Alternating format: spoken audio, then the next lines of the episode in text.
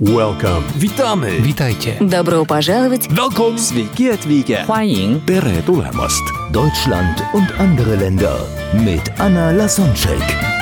Der erste und einzige Podcast in Deutschland, Österreich und der Schweiz, der sich mit interkultureller Kommunikation beschäftigt, spannende Impulse über fremde Länder liefert, entfernte Kulturen näher bringt und erfolgreiche Menschen mit internationaler Erfahrung interviewt. Heute im Gespräch mit Anna Lasonczek, Larissa Schäfer. Eine ganz besondere Frau aus Russland. Sie lebte unter harten Bedingungen in Sibirien und startet mit einem Kulturschock in Deutschland. Wie auch immer du mich so schön hier vorgestellt hast, eine besondere Frau Larissa. Okay, dann kriegen wir vielleicht raus, womit bin ich denn nun so besonders? Und da interessant. haben, ist mir da, eine Ehre. Da haben Ja. wir schon den ersten Unterschied, diese, diese typische Sch Schüchternheit und sich nicht in den Mittelpunkt stellen wollen von russischen Frauen im Vergleich zu den deutschen, hier bin ich oder noch immer amerikanischen. Ja, fangen wir an. Du bist in Russland geboren, 700 Meter von Moskau. Ähm, ja, also bin ich 1975, wenn ich schon das Datum ausspreche, dann denke ich, bin ich echt uralt. Also ich bin tatsächlich echte Russin, also echte Russin hier mit nicht weiß Russland. Ich glaube, wenn wir jetzt hier über interkulturelle Unterschiede sprechen, auch dort gibt es eigene Besonderheiten. Also Ja, ich bin ja. so echte Russin. für Deutschland auch- ist alles, was hinter der Grenze ist, Genau. ist Osteuropa, ja. Und Genau. äh, zum Beispiel die Polen und die Russen mögen sich an sich nicht so besonders. Nein, nein, nein, nein, die das, ist, das stimmt nicht. Also wir passen uns an die Theorie einfach an. Man sagt, es ist so, wir kennen uns einfach überhaupt nicht. Also Russen und Polen, wann haben wir uns schon mal gesehen? In welcher Kneipe, in welcher Geschichte? Also ich kenne keine Polen. Die ersten polnischen Frauen habe ich tatsächlich in Deutschland kennengelernt während des Studiums. Und ja, also es ist immer wieder hin, die osteuropäischen Frauen haben viel Ähnlichkeiten, aber irgendwo Prägungen sind trotzdem dabei. Und die lassen sich tatsächlich pauschalisieren. Also irgendwann kann ich es riechen, spüren, dass es eine Frau, die aus der Ukraine kommt, die aus Polen kommt oder so eine echte Russin. das so dahinter steckt. Ja, zurück zu dir dann. Du bist in einer Stadt namens. Äh, ja, genau. Also geboren bin ich in Stadt Penza, eine große Stadt für eure deutsche Verhältnisse, zwei Millionen oder ein Million Einwohner, haben sehr viele Universitäten. So wie Köln, aber Ja, ja, ist genau. nicht so bekannt wie Köln in Europa.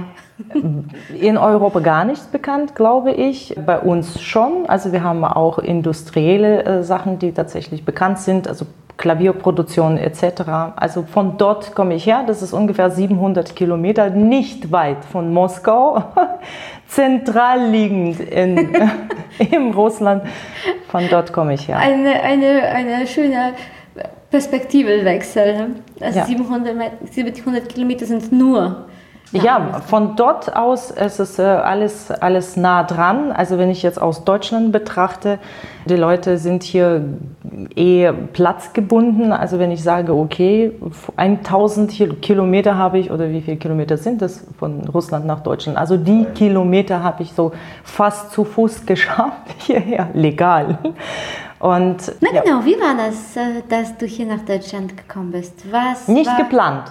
Überhaupt nicht geplant. Also ich gehöre wirklich, also meine Geschichte, meine Story, die ist einfach nur Folge von meinen äh, Gedanken gewesen. Also ich habe deutsche Sprache studiert. Auch das habe ich jetzt nicht unbedingt als Wunsch in meinem Leben betrachtet. Komme einfach aus Lehrerfamilie und meine Mama war äh, oder ist Rentnerin gerade Französischlehrerin.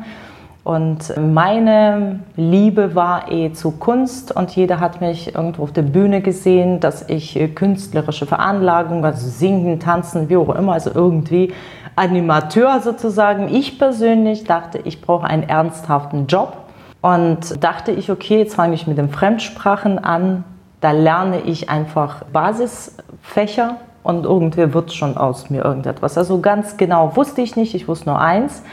Ich muss aus dem kleinen Dorf raus. Das war mir einfach zu eng. Ich Äh, wusste Mit dem nicht. kleinen Dorf meinst du die eine Million Ach, Stadt? das habe ich jetzt ver verschwiegen. Nein, nein, gut, okay, darüber spreche ich überhaupt nicht mehr.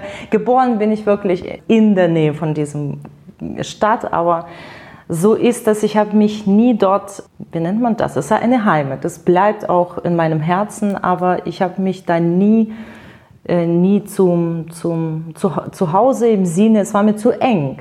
Es ist gut so, dort geboren zu sein, aber ich wollte immer meine Maßstaben vergrößern. Ich war neugierig. Es war nicht genug spannend für mich. Die Perspektiven waren immer begrenzt und das habe ich ausgeschlossen in meinem Leben. Ich dachte, irgendwo gibt es die Wege, die ich einfach irgendwie greifen kann und mehr wissen, mehr können. Wenn, ich habe auch nie Schuld meinen Eltern gegeben, dass die, also sie haben sich bemüht, mir alles zu geben, was sie geben konnten. Aber das war zu wenig, aufgrund der Größe des Dorfes oder mhm. kleine Stadt.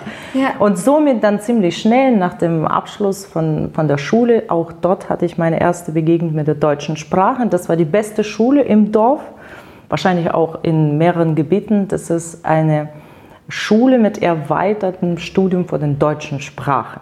So, das heißt, Deutschland und Russland waren in meinem Kopf schon parallel, ja, auch deutsche Literatur, russische Literatur. Ja, aber das, das, da lernst du nur eine andere Kultur durch Bücher durch irgendwelche Erzählungen, so richtig spürst du das nicht. Aber entwickelt sich so eine gesunde Liebe oder Interesse, okay, was lese ich hier alles? Wo, wer sind ja diese Menschen? Wer sind diese Schriftsteller? Wo ist diese Kultur? Zuerst mal nach Moskau, ja, da habe ich einfach weiterhin nach meinem Studium Karriere, nein, ist nicht so ganz, das ist meine Geschichte für meine 40 Jahre, die ist ziemlich lang, wirklich. Ich habe es geschafft, in diese 40 Jahren so viel einzupacken. Ich war in Sibirien, ja, ich glaube, das sind die allerwichtigsten Jahre meines Lebens. Da bin ich als Mensch wirklich fertig geworden, äh, stabil geworden. Da habe ich wirklich verstanden, es gibt einfach keine Grenzen. Ich muss weiter, also wenn ich jetzt nach äh, Sibirien geschafft habe, fünf Tage im Zug, wortwörtlich. Ich dachte, Mann, irgendwann sollten wir doch ankommen. ich war verheiratet mit einem Offizier, so eine Zwangsmaßnahme und von dort aus... Zwangsmaßnahme? Offizieren werden zugeordnet zu einem Ort. Also er ist mhm. dorthin mhm. zugeordnet worden und ich du bist mitgefahren. mitgefahren ja. genau. Weil du so viel erlebt hast, deswegen bist du ja Gast hier. Für mich war das alles absolut normal. Irgendwie Studium, Next Step, wohin, wo finde ich Arbeit, wo, wo sind die Möglichkeiten, wo, wo kann ich mich realisieren, was kann ich überhaupt, was will ich. Da war ich absolut noch in der Entwicklungsphase und äh, so weil mich nichts aufgehalten hat, in meinem Dorf oder in der nächsten großen Stadt, wo ich studiert habe, dachte ich, ach so, ich kann leben überall, ich kann Koffer packen und ich habe nichts zu verlieren. Zurück kann ich immer zu meinen Eltern und und und. Aber dann. Ja, wie war das, das für dich in Sibirien? Sibirien ist nicht wirklich so wie Rest Russlands. Es hat schon so einen besonderen Stellenwert. Das ist ein anderer Planet. Also das ist auch tatsächlich die sind so weit weg vom zentralen Leben. Die träumen wahrscheinlich, also so wie ich geträumt habe oder als unmöglich immer gesehen haben, mal im Ausland zu sein, im Ausland, also ich rede Deutschland, Europa allgemein, so die in Sibirien leben, betrachten es als unmöglich, mal Moskau zu sehen. Also die träumen tatsächlich das heißt, davon. Die fühlen sich irgendwie untergeordnet, ein bisschen schlechter und, und ist Moskau äh, irgendwie weit, Nein, nein, nein, nein, nein. Das ist ganz liebes Volk. Also die Leute, je ärmer die leben, die sollten, die müssen sich da zusammenhalten. Da ist wirklich äh, dritte Welt, sage ich mal so, die halten sich zusammen, sie wissen gar nicht. Sie wissen nur eins irgendwo ist das Leben anders, also viel moderner, gibt es Chancen, gibt es nicht so diese Probleme, soziale Probleme, wo die Kinder einfach Familien verlassen, wo die nicht zum Essen haben und und und. Alles das gibt Menschen die Hoffnung, diesen Platz zu verlassen. Zu, oder was heißt Hoffnung? Die Hoffnung, dass die Kinder eventuell schaffen, von Sibirien nach, also zum Zentrum oder näher an, an Zentrum von Moskau zu kommen, weil da ganz Leben ganz anders ist. Eigentlich überhaupt nicht, nicht, nicht schöne Geschichten. Also ich hatte wirklich viele Tränen, viele Schmerzen, selige Schmerzen dort erlebt. Ja, was für ein Aber Paradox. Du hattest ja in deinem kleinen Dorf von einer großen Welt geträumt und plötzlich bist du sozusagen ähm, noch schlechter gelandet in Sibirien, wo es noch Na und? Ja. Na und? Das war, das war ein Ablauf. Irgendwo war die Entscheidung von mir aus, ja, also getrieben von der Gesellschaft. Jeder hat mir gesagt, heirate doch mal, sonst ist der Zug vorbei. Ne? Und keiner hat mir gesagt, jetzt sorg mal dafür, dass du einen Job hast. Keiner. Oder sorg mal dafür, dass du genug Geld nach Hause bringst. Das, das gehört, also man spricht, also das organisiere mal einen Mann in deinem Leben, bevor du ganz alleine bleibst, weil das ist dann problematisch zukünftig. Wer braucht dich dann? Das kannst du machen. Also keiner spricht über Karriere in meiner Generation, damalige Zeit. Gut, okay. Also habe ich mich dann irgendwo angepasst. Die Entscheidung war wieder zu, zu schnell, zu falsch, zu wie auch immer, aber ich habe dann aus der Entscheidung nächste Entscheidung getroffen. Genau, ja. Und wie bist du dann letztendlich in Deutschland gelandet? Also wieder mal erstmal zurück. Irgendwie habe ich geschafft, so durch also sehr, sehr. Äh, ich habe da wirklich unglaubliches Leben gehabt. Unglaublich meine ich damit voll, voll schwer, wo ich, es gab zwei, zwei Wege für mich, entweder weiterhin mich entwickeln und sagen so, okay, auch die Kilometer schaffe ich jetzt erstmal zurück oder total ab, abgehen, sagt man das auf Deutsch. Ne? Also so wirklich, ähm, das Leben könnte auch vorbei sein. Du lebst da ohne nichts, mit wenig Geld, mit gar kein Geld. Du lebst nicht mal mit, Ener du hast nicht mal Energie, du hast kein Licht, du hast kein, das ist eine Existenz, ne? also das ist kein Leben. Und somit hatte ich alle Kräfte zusammengesammelt in mir und habe gesagt, zurück, zurück, hast du nicht umsonst studiert. Was war so ein kritischer Moment, wo du dann, also wahrscheinlich nicht nur einmal Tränen in den Augen hattest, und was, was war so das Schwierigste dort für dich? Das, äh, das Allerschwierigste, naja, da. Also erstmal kommst du in einem, also steigst du so in einem halb kaputten Zug ins Nichts. Also wortwörtlich. Die Natur ist sehr flach, das sind so nackte Berge, primitive Häuser und und und. Und dann wirst du dann zugeordnet zu einem Haus, zu einer Wohnung und zu einem jeden Tag gleichen Ablauf. Und Ohne dann- Heizung? ohne Heizung, ah ja, natürlich, das, das meine ich. Ohne Heizung, ohne, äh, ohne, ohne ja, Heizung. Ja, ist eingefroren, es friert alles ab. Heizung ist da, funktioniert einfach nicht. Also mal vorzustellen, ich habe, war super glücklich, dass ich meine eigene, in damaligem, in damaligem, in dem Alter, mit 21, bekommst du deine erste eigene Wohnung. Na? Denn die Glückshormone, die springen hoch. Endlich mal habe ich mein Reich. Auch wenn das Wasser auf den Tisch einfällt. Ja, das war nicht so klar zu sehen am ersten Tag oder wenn Winter kam. Und dann kommst du mit deiner Wohnung nicht klar, in dem Sinne, dass du, also mein Rekord war, dass ich in der Küche zwölf Mäuse getötet habe. Also nichts gegen Mäuse, aber die haben mein Essen kaputt gemacht. Und das heißt, also jeden Tag stehst du morgen auf um sieben und du hast ganz genau eine Stunde Licht, also Energie brauchst du wofür, um was Warmes dann wenigstens Tee zu machen oder so. Und in dieser eine Stunde musst du so wahnsinnig kreativ sein. Also du überlegst, machst du dir jetzt irgendwie Tee? Um Tee zu haben, brauchst du Wasser. Um Wasser zu haben, brauchst du die Röhren erstmal mit Kerosinlampe aufzutauchen, dass Wasser rauskommt.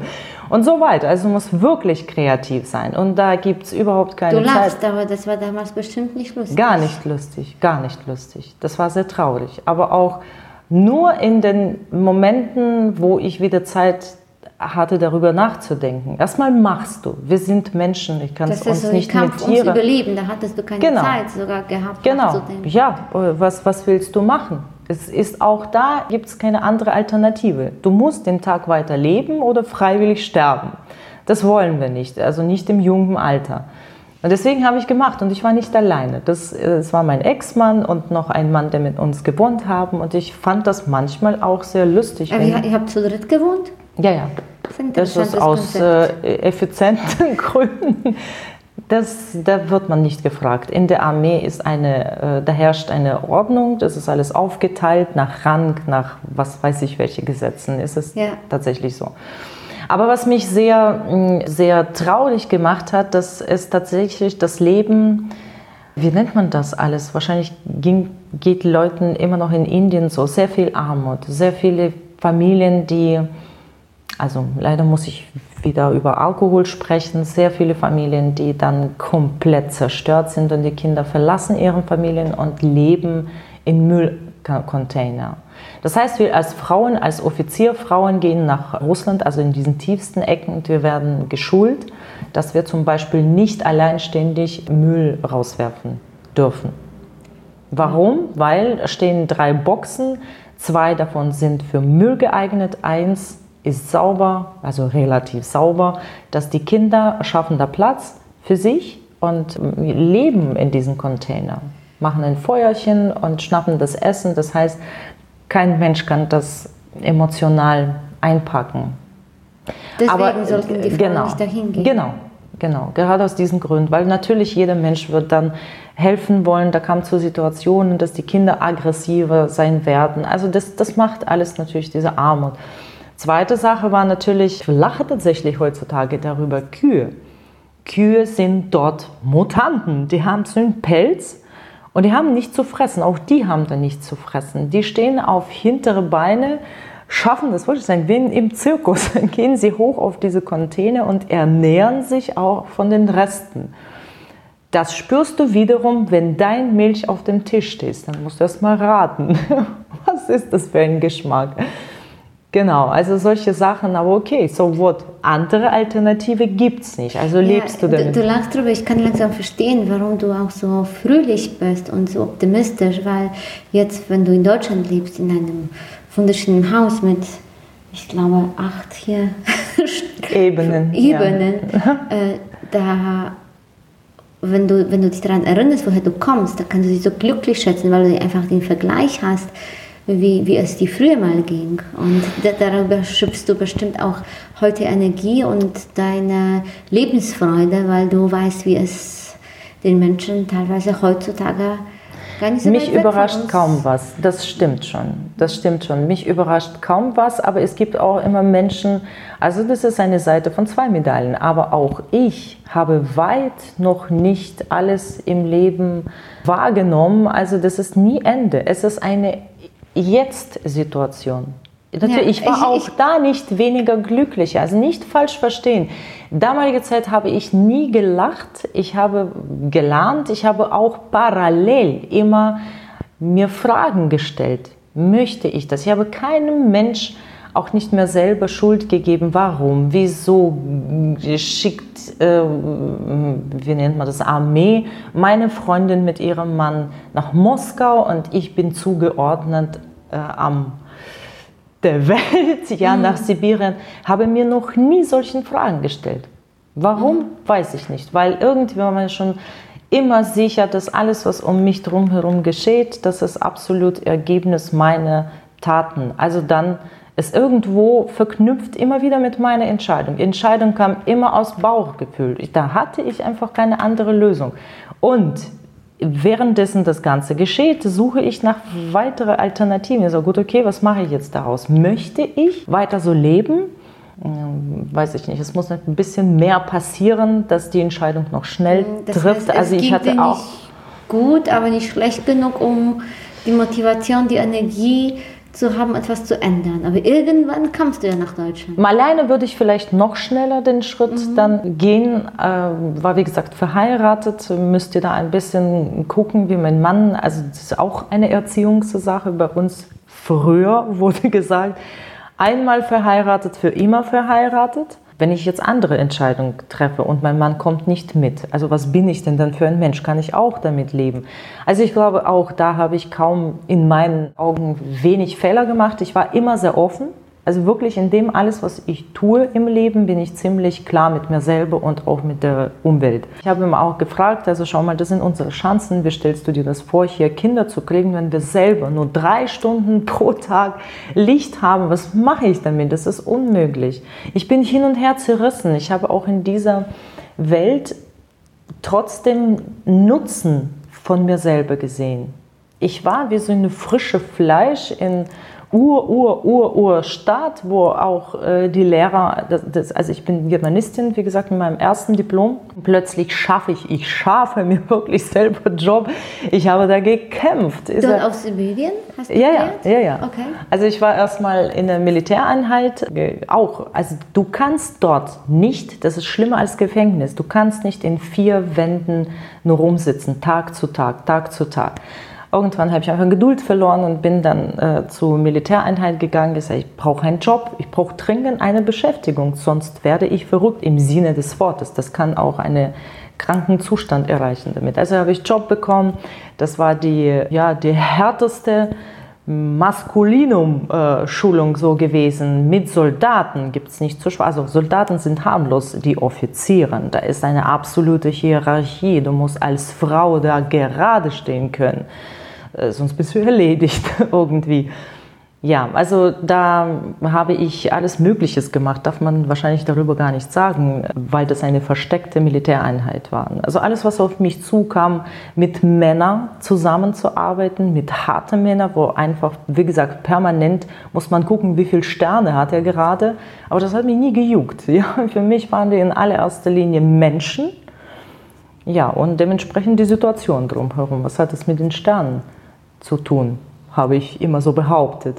Also so Wort war das einfach am Ende trotzdem zu unschön für mich. Ständig in diesen Auseinandersetzungen, Kampf, ach, was weiß ich was. Ich habe mir eine bessere Beschäftigung gefunden und zwar in der Schule, dachte ich, okay, das ist meine, äh, mein, mein Fach und habe für diesen Platz gekämpft. Auch wirklich, darf ich das erzählen, wie ich ja, diesen bitte. Platz gehe? Das ist voll lustig. Ich bin zur Schule gegangen und habe gesagt, guten Tag, ich bin Spezialistin, eine junge Spezialistin aus dem Herzen von Russland, beherrsche alle neuen Methoden und und und, habe mich super verkauft. Darf ich bei euch arbeiten? Die Lehrerin hat gesagt, nö, wir sind voll. Ich sage, ist klar. Ich sage, ich bin wirklich jung und dynamisch und ich kann euch was erzählen, was ich gelernt habe in den letzten Jahren. Vielleicht hat sich seit 80 Jahren, so sah Personal aus, sich geändert. Die haben gesagt, nö, wir haben keinen Platz, haben keinen Bedarf. Ich sage, alles klar, was mache ich weiter? Dann bin ich zu dieser nächsten Instanz gegangen, die die Plätze in der Schule aufgeteilt haben. Ja, da komme ich dorthin, stand an der Tür Direktor. Ich war drei Tage da, es war kein Mensch. Ich sag, was läuft hier ab? Es gibt keinen, mit wem ich sprechen kann. Irgendwann erwische ich auch den Direktor und sage ich, wissen Sie, ich brauche dringend einen Platz. Ich bin, komme aus Moskau, ich habe Diplom und zwar einen guten Diplom. Ich brauche dringend, ich liebe Kinder, habe natürlich immer wieder übertrieben, sind richtig Verkauf. Und er hat, super, freut mich, herzliches Willkommen, wir haben keinen Platz. Ich sage, das kann doch nicht wahr sein. Haben Sie sich da beworben, da beworben, da beworben? Also hat er mir wortwörtlich oder deutlich abgesagt. Was habe ich getan? Ich bin da sitzen geblieben. Tag, zwei. Ich bin nach Hause zum Schlafen gegangen. Aber ich dachte, ich werde immer wieder da sitzen und ich werde ihm immer wieder gleiche Frage stellen. Irgendwann wird schon ein Platz frei sein und ich werde es zeigen, dass ich, dass sie mich brauchen. Sie brauchen mich. Was hier. für eine Ausdauer und was für ja. eine Durchsetzung. Ja, ich hatte Zeit. Irgendwie hatte ich Zeit. Und ich habe gesehen, dass es ist unnatürlich, dass sie mich hier gerade nicht brauchen. Also es ist ein Zufall. Glaubst du an Zufälle? Das war kein Zufall. Das glaubst du nicht. Sagst mir das nicht, dass du an Zufall glaubst. Also kam zu dieser Organisation einen ganz großen Karton und das war, das war ein Drucker. Die Menschen kannten sowas nicht. Dann sammeln sie sich alle um diesen Karton so drumherum und wissen sie nicht, was sie damit machen können. Und die ganzen Bedienungsanleitungen waren tatsächlich auf Deutsch und Englisch. Und ich habe mich so amüsiert. Ich dachte, tja, ist das ein Momentum, wo sie irgendwann sich alle umdrehen und werden mich fragen, können Sie uns mir bitte helfen? Und ja, das habe ich mir wahrscheinlich vorprogrammiert. Und tatsächlich fragen sie mich, Entschuldigung, Sie sind doch Englischlehrerin oder Deutschlehrerin. Ich sage, ja, bin ich. Können Sie uns das bitte helfen? Ich sage, wo ist der Direktor? der Direktor war wieder nicht da. Ich habe es aus meinem Herzen. Ich sage, komm, Larissa, so kannst du auch nicht machen. Ich habe Menschen geholfen. Und Universum hat entschieden, in dem Moment Direktor vorbeizuschicken und er hat es gesehen, dass ich tatsächlich nützlich war in dieser Situation. Und das war so ein Handgest, hat gesagt, kommen Sie bitte zu mir. Fünf Minuten später war ich in der Schule, also zur Schule zugeordnet. Wow. Genau. So, das war eine allerschönste Zeit. Kinder dort leben, wie gesagt, in einer absoluten Armut. Ich habe diese Menschen geliebt. Heutzutage, Generation, egal übrigens, wo glaube ich, ist äh, anders. Also da war noch Zusammenhalten, das war das ist so viel Liebe. Das war das Einzige, was ich wirklich schmerzhaft verlassen habe. Das ist die Schule, die Kinder, diese. Ich habe gefühlt, ich mache was Großartiges. Ich bringe Kinder Englisch bei. Dabei konnte ich selber nicht so gut, egal. Der, ich habe was Wichtiges gemacht. Und das, das trug ich, trug heißt es, das trug ich auf meinem Gewissen. Wie kann ich jetzt weitergehen, wo es mir definitiv besser gehen wird, was geschieht hier mit den Kindern. Ich habe diese Kinder so geliebt. Ich habe Themen da bewegt, wo wahrscheinlich auch heutzutage der moderne deutsche oder europäische Mensch sagt, sag mal, wo warst du da wirklich? Ich habe Themen angesprochen in der Schule mit den Eltern also ich dachte, wer akzeptiert mich eigentlich? Ich bin 21, Klassenleiterin. Also kommen jetzt die Frauen, die dann Kühe haben zu Hause, die werden mir sagen, was hast du mir schon was zu sagen? Das war alles andersrum, komplett. Die, die haben nicht nur mich zugehört, die standen also wie visuell so auf, auf den äh, Knien und haben gesagt, bitte Larissa Alexandrovna, tun Sie bitte etwas, dass unsere Kinder bessere Zukunft haben. Also ich sage, gut, okay, ich bin dabei, das machen wir schon. Wir schaffen das. Also bloß nicht die Hoffnung aufgeben. Wir schaffen das. Ich habe über Moskau erzählt, ich habe über andere Länder erzählt. Ich habe so wirklich es, wie nennt man das, so ein bisschen zugänglich gemacht dass es möglich ist. Also man braucht nur einfach hinsetzen, fahren und da drüben, das sind ja auch Menschen übrigens. Die leben ein bisschen anders, auf einem Fleck viel mehr Leute als ihr, aber so viel. Und sehen Sie, ich bin doch genauso ein Mensch. Also was machen wir? Erste Maßnahmen, ich habe Schuhe, Schuhe gesammelt. Das in der ersten Linie soll Kind erstmal zur Schule kommen. Die hatten nicht mal Schuhe dafür. Ne?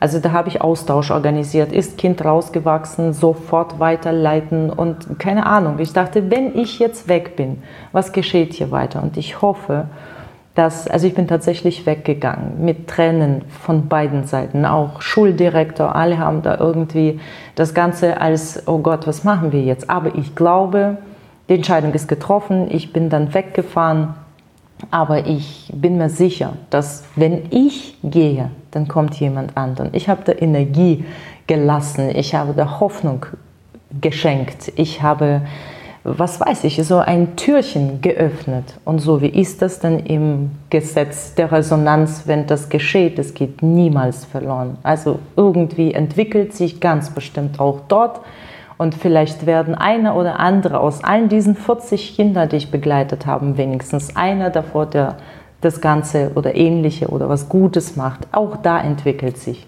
ganz bestimmt mhm. weiter. Wow, ja. was für eine rührende ja. Geschichte.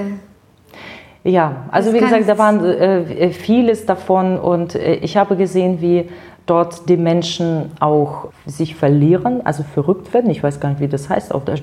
Jetzt, stopp, natürlich weiß ich, das ist bekannt hier in Deutschland, so eine Krankheit wie Burnout. Also das habe ich übrigens hier in Deutschland zum ersten Mal gehört. Also muss dann hier aktuell sein. Dort ist selten zu betrachten, wenn die Menschen sich mit sich selber nicht, nicht, nicht schaffen, nicht packen. Also wenn die Probleme größer werden als der Mensch selber, dann kommt natürlich wahrscheinlich auch Burnout oder was weiß ich was. Ich habe diese Ebene noch nie erreicht, muss ich ganz ehrlich sagen. Ich war noch nie in den allen depressivsten Phasen und habe mich nicht gegen Tür geschlagen und nicht gegen Wand. Deswegen habe ich das durch meine Vorstellung wahrscheinlich. Ich sage, okay, so wurde abgeschlossen, nächster Schritt. Ja, zuerst hast du ja um das Leben, ums Überleben gekämpft und danach hattest du eine Mission gehabt und du hattest einen Sinn. Du wusstest, dass dein Leben für andere nützlich ist, dass andere auf dich zählen und das. Das hat mich, äh, ich, ich sage es manchmal immer so krass, Darf ich das jetzt hier Bitte. so ganz laut? Also solche Emotionen, also manchmal tue ich was, das ist hoch emotional, also so auch wie mit den Kindern oder wenn ich was, was Gutes gemacht habe. Also ich kriege das so nah dran an Orgasmus, wirklich. Also emotional gesehen, mir geht's gut dabei. Und diese Gefühle sind bei mir so stark abgespeichert, die begleiten mich. Also ich weiß, ich spreche, ich suche nicht nach dem, warum ist das geschehen, wie, wieso ich, keine Ahnung, weil das, das hat mich noch nie eine Antwort gegeben. Nur viel mehr Folgen, viel mehr Komplexe. Das heißt, ich war echt in der Lage, also mir selber ist irgendwie rausgegangen, gegraben aus Leben hinaus, mir zu sagen, danke. Danke, dass es geschehen ist und danke, dass ich weitergebe. Ich bin gar nicht im Sterben, ich lebe weiter. Ich habe immer einfach äh, alles beeinflusst dich. Das, da, da kommst du nicht drum herum. Als Mensch bist du ständig in, vom, im, im Zustand von Beeinflussen, von, von allen möglichsten Umständen. Ich habe sie alle wahrgenommen, aber es ist immer bei mir ein Moment, jetzt bin ich bei mir. Was mhm. mache ich jetzt? Ganz, ganz easy. Jetzt da gibt es gar keine Philosophie. Ja. ja. genau. Was, was, was ist hier? Was mache ich jetzt gerade? Alles gut, top. Schön zu hören, was du über mich denkst. Schön zu sehen, wie schlimm das bei euch in der Familie ist. Keine Ahnung. Aber ich bin immer wieder zurück zu mir gekommen. Ich so, alles klar, wo stehe ich jetzt gerade? So rein, rein Wirtschaft, wo, wo stehst du jetzt gerade? Bis 21 in Sibirien warst du, hast verstanden, du gibst ein Glas, was machen wir jetzt, Larissa, hier mit dir? so ganz, ganz easy. Und so bin ich dann weitergegangen, zurück nach Moskau. Von Moskau her, wie gesagt, war erstmal hatte ich Angst von den Ampeln. Ich bin so, so, so einem wilden Leben zurück in, in, wie nennt man das, in Zivilisation. Und von dort aus, da ist, glaube ich, jetzt erst der Anfang von meiner Russland-Deutschland-Geschichte, wie ich das äh, plötzlich in meinem Leben hatte. Definitiv nicht geplant. Absolut nicht. Warum? Weil das unmöglich war in meinem Kopf wer sind Deutsche? wo, wo, wie schaffe ich überhaupt dorthin? Obwohl du studiert hattest. Na und? Dafür braucht man Geld mindestens. Na? Also da denkt man. Aha, Geld wie hast oder du das Fähig trotzdem geschafft? Fähigkeiten und, und, und. Also an, in allerletzter Linie habe ich an Geld gedacht dabei. Das war, ich habe mich beworben, also überall dachte so, okay, jetzt starte ich meine Karriere hier. Ich brauche einen Job. Was heißt Karriere? Ich brauche einen Job. Einen Job, wo ich jeden Tag glücklich hingehen kann. Und ähm, habe auch alles, also da ist wirklich vieles geschehen. Ich war in diesem Bereich tätig und in diesem und immer wieder, also das möchte ich jetzt auch betonen, auch hier gab es tatsächlich keine Grenzen, niemals. Ich habe jede Möglichkeit einfach ergriffen. Ob es mir peinlich war oder nicht. Ich habe mich als Sekretärin beworben und das ist eine so starke Konkurrenz in Moskau. Ja, und selbst das habe ich dann gut, okay. Vielleicht irgendwann mache ich die Tür auf und ein Chef sagt mir, es ist mir egal, wie lang ihre Beine sind. Ich habe das so gehofft.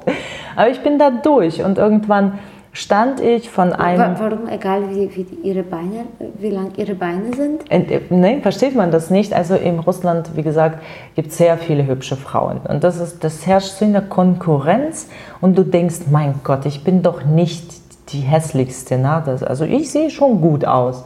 Ich habe Kompetenz. Das verlangt man dort, wenn man im Office sitzt.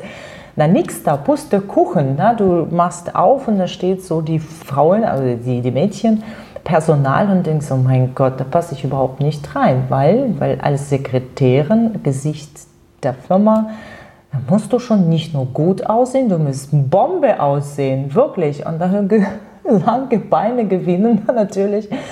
So, und ja, Intelligenz wird überprüft während der Arbeitszeiten, aber das war definitiv in diesen ersten Momenten nicht gefragt. Ich war schon so wütend langsam und habe dann äh, Fragen gestellt. Ich sag mal, ist das wirklich so wichtig, wie ich aussehe? Hm, keine, also die, die einerseits, die wollen dich vermitteln, die anderen, ach, egal. Also es war wirklich Pech und wieder Pech und wieder Pech Und ich habe das nie als Pech gesehen. Ich sage, Gott sei Dank bin ich von diesem Office weg. Genau, Wirklich. Die Ihr sagt echt schnell die Tür zu. Glück. Mann, ich kann doch nicht in diese Atmosphäre. Das war alles, was geschehen ist, das war alles gut so. Es ist ein bisschen peinlich in dem Moment, es ist ungemütlich, weil du kommst natürlich mit anderen Erwartungen. Du bereitest dich mental vor. Du denkst, oh, ich gebe hier Gas jetzt und bar. Und das, geschieht ja völlig was anders. Und dann gehst du als Verlierer, aber wartet mal ab.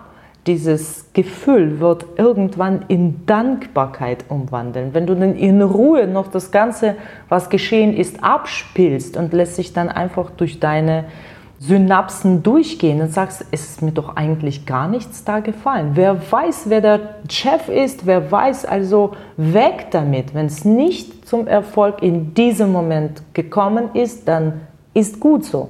Und definitiv kommst du mit einer kleinen Erfahrung von der Stelle zur nächsten Stelle. Dann wirst du schon quasi Regie, übernehmen und denkst, Moment, im Voraus, du wirst immer größere Klappe haben, im Voraus kläre ich bitte die Punkte ab, die mich dann ungemütlich gemacht haben davor. Also es ist immer wieder eine Entwicklung. Genau, das heißt, du hast die Erfahrung genutzt und äh, diese Scheitern-Situation in Anführungsstrichen Ja. an sich als Sprungge Sprungbrett genommen und im Nachhinein sind wir dann schlauer, weil erstens wissen wir, wozu es gut war und können dankbar sein, dass es nicht geklappt hat. Und wenn es geklappt hat, können wir dann die Erfahrung nutzen, um in den nächsten Positionen dann noch Immer so. etwas Besseres zu schaffen. Egal ob als Selbstständiger oder Angestellte, äh, als Ehefrau oder je nachdem. So ja. ist es. So ist es. Das sind irgendwie Lebensprozesse. Die sind immer eben, also es muss echt, also dumm nicht, aber ich sage es mal so, es ist alles easy, weil es ist immer alles, alles gleich. Die Prozesse, die wiederholen sich. Und wenn du sie tatsächlich verstehst irgendwann mal, in- interessiert euch einfach dafür, was ist es eigentlich immer wieder Menschen. Menschen sind überall irgendwo gleich. Also es gibt Typen, die triffst du tatsächlich, also ich glaube, wir kennen ein paar Personen gemeinsam, die darüber auch über diese Unterschieden sprechen. Auch die haben tatsächlich verstanden und auf Papier oder im Rahmen von einem Seminares. Es macht schon Sinn, also so, wenn, wenn du selber noch nicht äh, verstanden hast, dann hör mal, dass es wahr wird im, im Kopf. Also aha, das liegt ja gar nicht an mir. Ich habe es nur unterschätzt, mit wem ich zu tun habe. Also es ist sehr wertvoll, dieses Wissen zu haben. Es ist einfach diese Einstellung, ich kann aus jeder Situation etwas lernen und diese Lust auch, sie weiterzuentwickeln. Dafür ist die Situation da, um was zu lernen. Also meine, meine Einstellung da, dazu. Ja, und Gut, ja, dann kommen wir dann zu der Situation, also dann endlich. Ja, in das, das, das habe ich im Voraus gesagt. Also ich glaube, mit mir darf man gar nichts hier anfangen, weil also vom, ich bin ja, werde 43 sein, aber ich glaube, meine Geschichten sind 100 Jahre lang reif. Oder Das glaube ich sagen? Also Deutschland. Deutschland war für mich eine fachliche Interesse, überhaupt nichts weiteres. Also ich habe das einfach mir al- als Weiterentwicklung, ich habe, wenn ich auf dem Roten Platz eine deutsche Gruppe gesehen habe, tatsächlich, na, ich, In Moskau. so, in Moskau, ja. Das sind Chinesen, Italiener, was weiß ich, nichts war mir interessant. Wenn ich eine deutsche Gruppe ich war äh, gesehen habe, ich war wie süchtig. Also die haben anders gerochen. Ich habe diese Sprache und Aussprachen, also dafür, wofür ich ausgepeitscht worden bin in der Universität, live, live, greifen, hören, zuhören. Was ist denn nun deutsche Sprache? Üben, drauf haben. Also nur so und Das heißt, mehr, an der. Universität hast du nicht richtig die deutsche Aussprache beigebracht. bekommen. Völlig alles falsch. Oh Gott, verzeih, meine Universität. Völlig falsch. Es ist von Russen und, und äh, also die unterrichten immer noch Russen. Wir Die hören wahrscheinlich teilweise noch nie in Deutschland waren. mit großer Wahrscheinlichkeit. Also vielleicht ein kleiner Austausch oder so. Die haben wirklich nicht unbedingt Leidenschaft. Das ist wirklich nur Fach. Ich habe mir das zum Fach gemacht und die haben uns genauso trocken Phonetik, Grammatik, äh, was weiß ich, äh, was wir da sonst alles gelernt haben, so rübergebracht. Altdeutsche Sprache. Wir haben Sprache auseinandergelegt. Wir haben uns äh, äh, untersucht, warum A zum Umlaut geworden ist, in welchen Jahrhunderten. Eure Schriftsteller Was null haben mit der Praxis äh, zu tun hat. Das ist eine Wissenschaft über die Sprache. Es ist aber, um Kultur zu erleben übrigens, muss man tatsächlich mal im Land sein. Das, somit mit meiner Philosophie schließe ich immer wieder diese Bewertungen über das Volk, egal welches Volk. Wenn du nicht im Land warst, tatsächlich, wenn du nicht auf eigenem Leib die Kultur gespürt hast, kannst du über Land, über Menschen keine Bewertung abgeben. Ja, also Meinung. Es ist nur Vermutung letztendlich. Hören Sie morgen bei Deutschland und andere Länder. Larissa Schäfer startet mit einem Kulturschock in Deutschland.